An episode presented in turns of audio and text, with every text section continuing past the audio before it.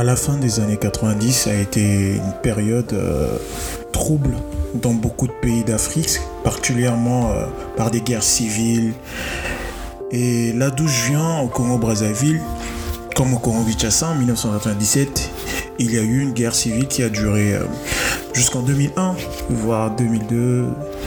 Dans certaines villes, dans certaines villes, comme dans ma ville de Lizy, le paradis de mon enfance, la ville de mes belles années, le climat sécuritaire avait grave changé depuis 97. Il y avait eu des pillages. On, était assiégé par la milice angolaise en 98.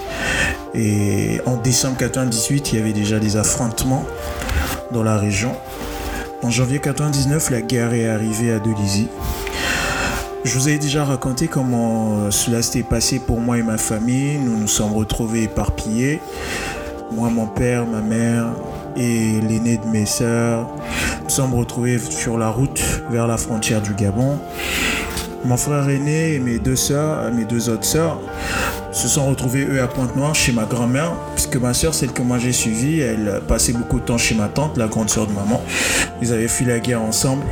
On se sont retrouvés euh, ensemble à Pointe-Noire, l'une de mes sœurs. La troisième, elle, elle avait pris le train le samedi avant que la guerre ne frappe de Et elle aussi, elle s'est retrouvée là-bas. Après euh, près de 5 ou 6 mois passés dans des conditions d'un niveau de précarité comme euh, j'en avais jamais connu de toute ma vie, il nous était impossible de repartir chez nous. Mes parents avaient tout perdu, le choc était très profond. Chez mon père, c'était euh, c'était un gros choc. C'était la maison de sa retraite, c'était les efforts de toute une partie de sa vie. Il était proche de ses 50 ans et à cet âge-là, c'est pas facile de, d'avoir l'espoir ou assez d'optimisme de tout reconstruire, surtout quand on n'a pas une vision de l'avenir, on est en plein de crise et tout. Donc, euh, au mois de juillet, après avoir marché des jours entiers, euh, on a traversé des tunnels, particulièrement le tunnel de Mvunguchi, un long tunnel qui long de 5 km à pied. On a pris le train de Mvunguchi à Pointe-Noire. Pointe-Noire, c'était pas chez nous. C'était, pour moi, c'était la deuxième fois que j'allais dans cette ville. La première fois, c'était au mariage d'une cousine, nièce de ma mère. Et la seconde fois, on y est arrivé en tant que réfugié chez ma grand-mère maternelle, qui elle était originaire de la région. Elle y vivait déjà depuis un moment, à peu près un an, parce qu'elle avait... Euh, avant, elle habitait avec nous à Dolizy, mais elle a dû partir de Dolizy et aller vivre à Pointe-Noire pour des raisons de santé. Euh, mon oncle, le grand frère de ma maman, leur frère aîné, lui avait construit une maison là-bas afin de l'avoir près de lui et de pouvoir suivre son tas de santé. Lorsqu'ils ont su que nous avions survécu à la guerre, il avait fait construire une annexe dans la parcelle de ma grand-mère pour nous accueillir au cas où euh, nous venons à réussir à, arriver jusqu'à la Pointe Noire, de là où nous étions et ce qu'on a réussi à faire. Nous n'avions plus rien, on avait tout perdu. Moi je me rappelle, je suis arrivé à Pointe Noire avec euh, une paire de tanks qui était percée au niveau des talons rafistolé, on avait dû couper un bout de, de, puneux pour pouvoir boucher le trou. Euh, et euh, on avait dû utiliser des mèches, je me rappelle, j'avais une culotte, une petite culotte kaki en jean, pas mal éméchée. On avait dû récupérer des mèches de fil utilisées pour serrer les maniocs à la cuisson et utiliser une aiguille de, de suture qui était utilisée dans les hôpitaux pour pouvoir euh, fermer les trous. Lors des retrouvailles avec euh, le reste de ma famille à Pointe-Noire, c'est la première fois que je voyais mon père pleurer en public. Il avait l'habitude de pleurer, mais euh, c'était vraiment en cachette quoi. Mon père, il pleurait pas en public. C'était pas son truc. C'était un homme fort. C'était quelqu'un qui avait toujours la tête sur les épaules quoi. Et c'était tellement intense que personne n'avait pu contenir ses larmes. Ma grand-mère était heureuse de retrouver sa fille. Les premières semaines, c'était, c'était l'intégration. Je retrouvais mes neveux et mes cousines. C'était les vacances en plus. On est arrivé, c'était la période des vacances, mois de juillet. Euh, donc c'était euh, là, nous vivions dans la, dans la commune de Luangili, au quartier Makayabou à Pointe-Noire. Euh, je, je, crois on était nombreux, hein. on était vraiment nombreux dans la parcelle. Et c'était pas la partie la plus facile. Je fais le compte, nombre de personnes qu'il y avait dans l'ordre dans l'ordre de croissant en partant de ma grand-mère il y avait ma grand-mère la grande sœur de ma mère mon père ma mère puis l'aînée des filles de la famille ma défunte grande sœur Odette qui était la mère de mes grands cousins parce qu'elle avait des grands garçons elle avait elle avait deux fils déjà qui un était plus âgé que moi de 4 ans l'autre plus âgé que moi d'une année euh, elle avait trois gosses déjà à l'époque. Elle avait un petit garçon, Amour, qui lui est né en 97, je crois. Et euh, il y avait moi et mes trois sœurs et une autre cousine, ma grande sœur Bertie, qui était là avec nous. On était à peu près 15 dans la même cour. Pour vous dire euh, à quel point la cohabitation s'annonçait catastrophique. Euh, la majeure partie d'entre nous, on venait tous Dolisie, on est tous nés à Dolisie et tout. Ils avaient eu la chance d'arriver à Pointe-Noire bien avant moi. Ils n'ont pas trop traîné parce qu'ils avaient directement pris la route de Pointe-Noire pour arriver jusqu'à là-bas. Ils avaient pu étudier et tout. Un peu moins d'un mois après notre arrivée à Pointe-Noire, mon père, euh, par le biais de ses collègues médecins, s'est remis à pratiquer dans un petit centre de santé intégré du quartier. Ça l'occupait, mais il s'était mis, euh, par contre, à beaucoup boire. Il, était, il rentrait souvent ivre le soir. Il se disputait tout le temps avec maman. Moi, je dormais dans l'annexe avec eux. Il y, avait, il y avait une chambre et un salon. Et moi, je dormais au salon. J'avais un matelas juste là. J'ai étalé la terre à côté. Et j'écoutais euh, bien évidemment les cris et tout ça là, les chamailleries entre lui et maman. Et je peux vous dire que c'était pas vraiment une maison euh, insonorisée. Et tout le bruit sortait de là. Les, euh, ça arrivait jusqu'à dans la grande maison, chez ma grand-mère et tout. Et on sentait vraiment que, ça n'allait pas quoi à la maison et tout. Mon père était devenu très nerveux. Dans le quartier, en nous appelait des sinistrés, on nous a fabulé de toutes sortes de noms liés à la guerre ou à la ville d'où on venait. Même quand nous allions à l'église, les gens avaient un regard différent, particulièrement euh, sur ma mère par rapport à la position sociale qu'elle avait. Hein. Avant, dans la ville de Delizy, on était, elle était responsable à l'église, donc on la connaissait un peu dans d'autres cellules et tout. Et c'était vraiment pas chose facile. Et c'est à cette période-là que j'ai eu ma première fessée. Euh, que j'ai toujours trouvé injuste, pour lequel ma grand-mère m'avait même défendu à l'époque. C'était la première fois que mon père me tapait. En fait, je m'étais juste défendu, en fait. J'avais donné un coup de boule à un garçon du quartier qui m'avait accusé de voleur, disant que le t-shirt que je portais sur moi ce jour-là euh, l'appartenait et que la veille, il avait euh, disparu de chez eux parce qu'ils euh, soupçonnaient que ce soit moi qui l'ai pris parce qu'on jouait au foot de rue juste derrière leur maison. Donc Furax, je lui ai donné un coup de boule et il s'est retrouvé avec euh, une fracture du nez.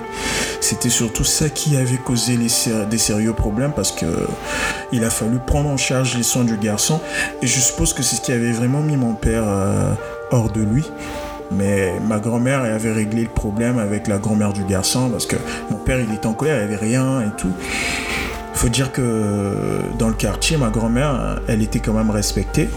Par, par, rapport à son fils, hein, mon oncle, frère de ma mère, c'était une grande personnalité dans la ville, un homme assez riche et tout, donc dans le quartier, euh, on vivait dans, dans, une maison, on va dire, plutôt euh, pas mal. Euh, c'était un homme fortuné et On vivait dans une parcelle avec de très grands murs, comme une prison, qui était à l'époque euh, un signe extérieur de richesse. Donc on avait, euh, on va dire, une cible sur le dos, euh, famille de riches, à tel point que lorsque nous jouons souvent dans la rue, il fallait faire très attention à pas renverser les produits marchands d'autrui exposés dans la rue. Il y avait pas mal des gens qui, qui vendaient des boissons, des beignets, qui exposaient des petites tables là dans la rue et tout.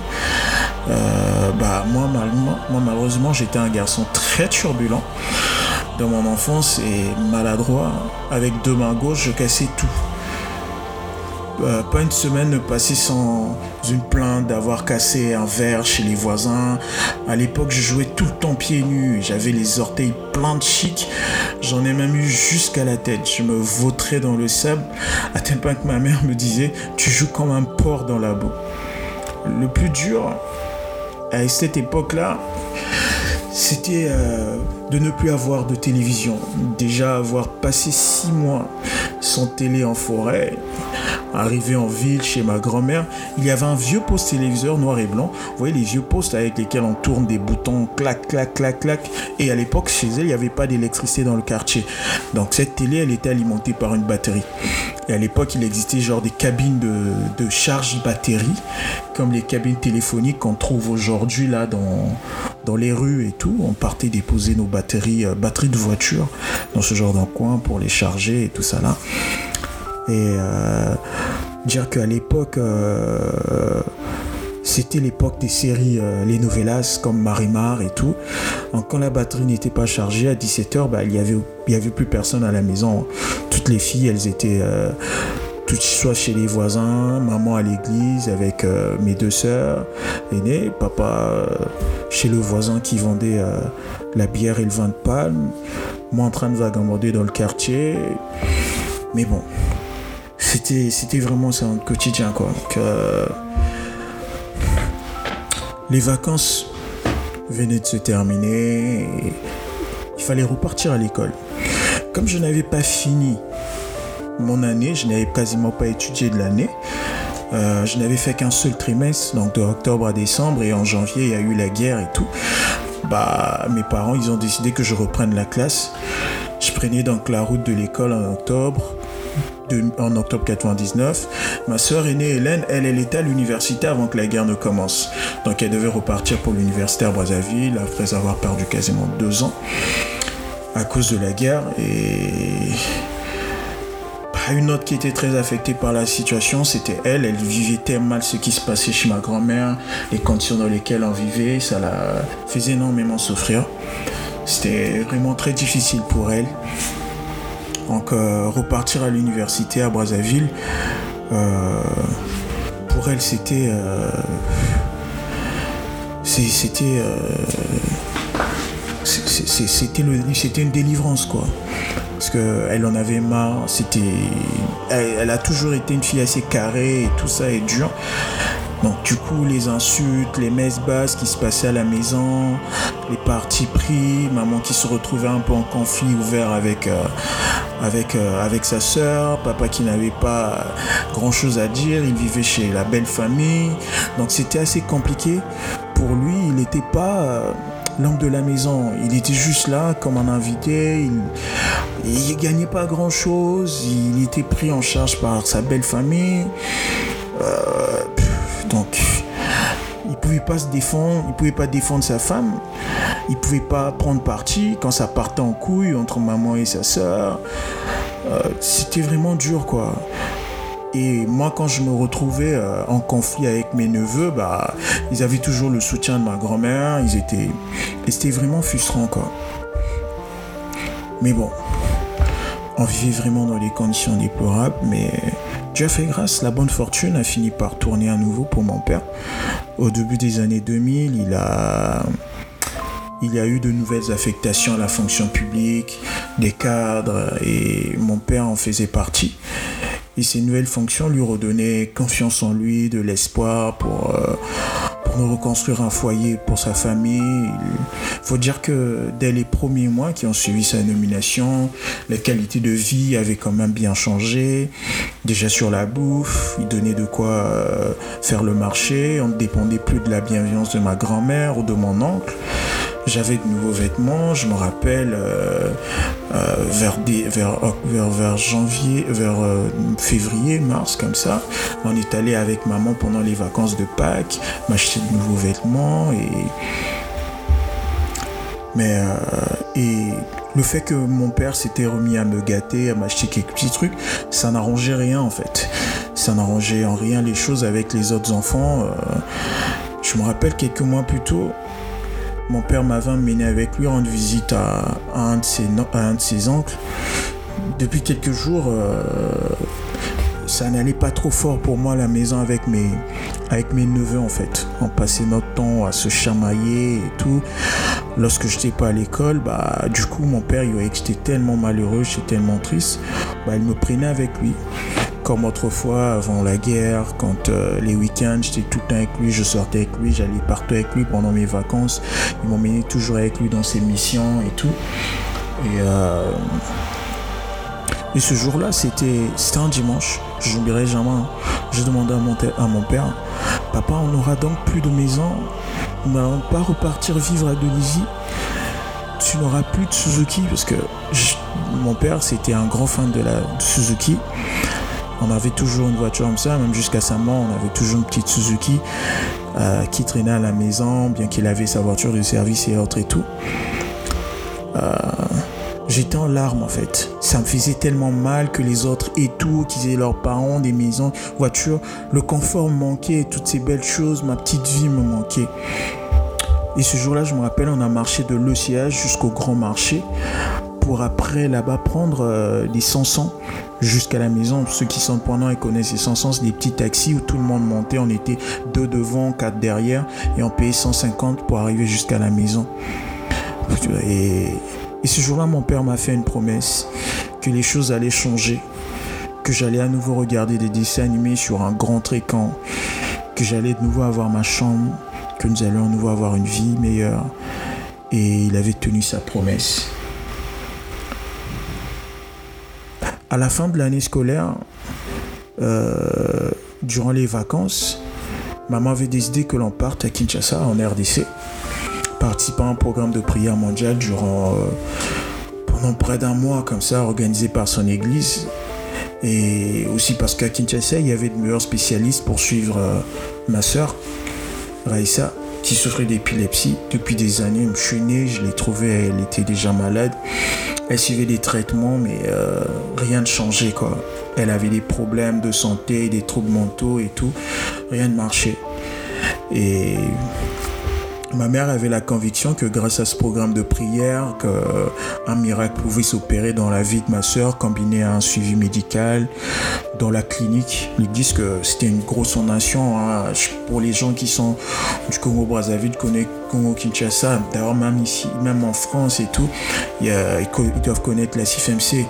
Et euh, en ce temps-là, c'était vraiment, elle avait vraiment une forte réputation. C'est une église très puissante jusqu'encore aujourd'hui. Et euh, le truc drôle, c'est que ma mère, elle avait la conviction, se disait que voilà, que j'avais aussi besoin de délivrance. Parce que j'étais très turbulent et tout. Donc elle se disait que pendant cette période de prière, elle de me faire délivrer des esprits mauvais qui me possédaient, euh, sûrement parce que j'étais trop turbulent. Et selon les croyances de cette église à l'époque, cela ne pouvait pas être euh, normal, quoi. J'étais sûrement possédé. Euh, je sais pas comment ma mère avait réussi à convaincre mon père, mais je me retrouvais embarqué dans un voyage que, que j'étais content, hein. j'étais très content de voyager, de pouvoir partir et tout, mais euh, j'allais très vite regretter d'avoir accepté d'embarquer. Ma grande soeur, celle que moi j'ai suivie, Karen, elle avait complètement refusé. on est parti, moi, maman, Ulrich, euh, Raïssa, on est parti pour Kinshasa et c'était un périple, euh, je vous dis, qui n'était pas de tout repos. Je l'ai regretté toute ma vie et j'en ai en voulu à ma mère très très très longtemps de, de m'avoir fait miroiter en voyage. Je me disais qu'on partait juste pour quelques semaines et que on allait revenir, que j'allais retrouver mon père, que j'allais retrouver mes amis, que j'allais retrouver euh, une vie normale et tout. Et, mais malheureusement, bah, ma mère, elle me l'a fait à l'envers. Et je vous raconterai ça dans le prochain épisode.